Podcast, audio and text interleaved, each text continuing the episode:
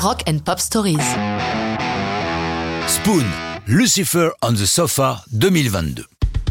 Comment ne pas parler de la chanson titre de ce que beaucoup considèrent comme le meilleur album de l'année 2022 C'est ainsi que l'a qualifié la version française du magazine Rolling Stone.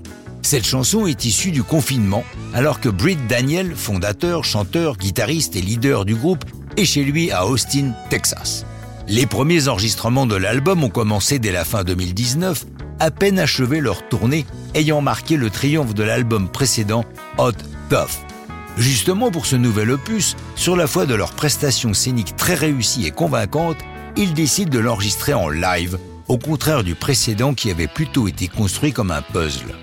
Britt précise au journal Rolling Stone L'idée est de faire un disque de rock qui sonnait comme s'il était fait au début des 70s sur une machine 8 pistes.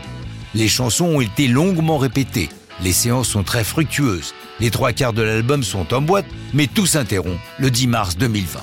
C'est à cette date qu'intervient le confinement, le lockdown.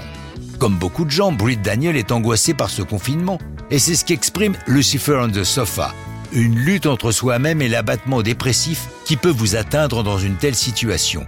Comme il l'a dit sur Apple Music, c'est l'un des pires moments que vous puissiez ressentir. Face à un stress, c'est une partie de vous-même à laquelle vous devez composer. Cette chanson est la description de l'amertume et de la solitude, un état qui peut vous laisser étendu sur votre canapé à ne rien faire durant une semaine, complaisant avec vous-même. En décembre 2020, ils peuvent enfin enregistrer Lucifer on the Sofa entre les studios publics Hi-Fi et le Catacombe, tous deux situés à Austin. Au fur et à mesure de la progression de l'enregistrement, Britt Daniel envoie la chanson au producteur Dave Friedman qui avait déjà travaillé sur leurs deux albums précédents. Friedman travaille lui au Tarbox Road Studio, situé à Fredonia, tout au nord de l'État de New York, sur les rives du lac Erie. C'est là qu'il peaufine et mixe Lucifer on the Sofa, y ajoutant quelques claviers. Deux autres personnalités extérieures interviennent, Tad Taffaro, un saxophoniste au son unique, et la chanteuse Caroline Rose, qui y assure quelques chœurs.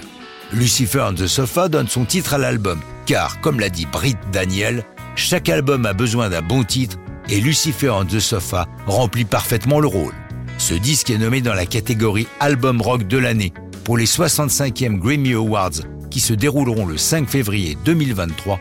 À l'heure où je vous raconte Lucifer on the Sofa, le résultat n'est donc pas connu. Mais ça, c'est une autre histoire de rock'n'roll.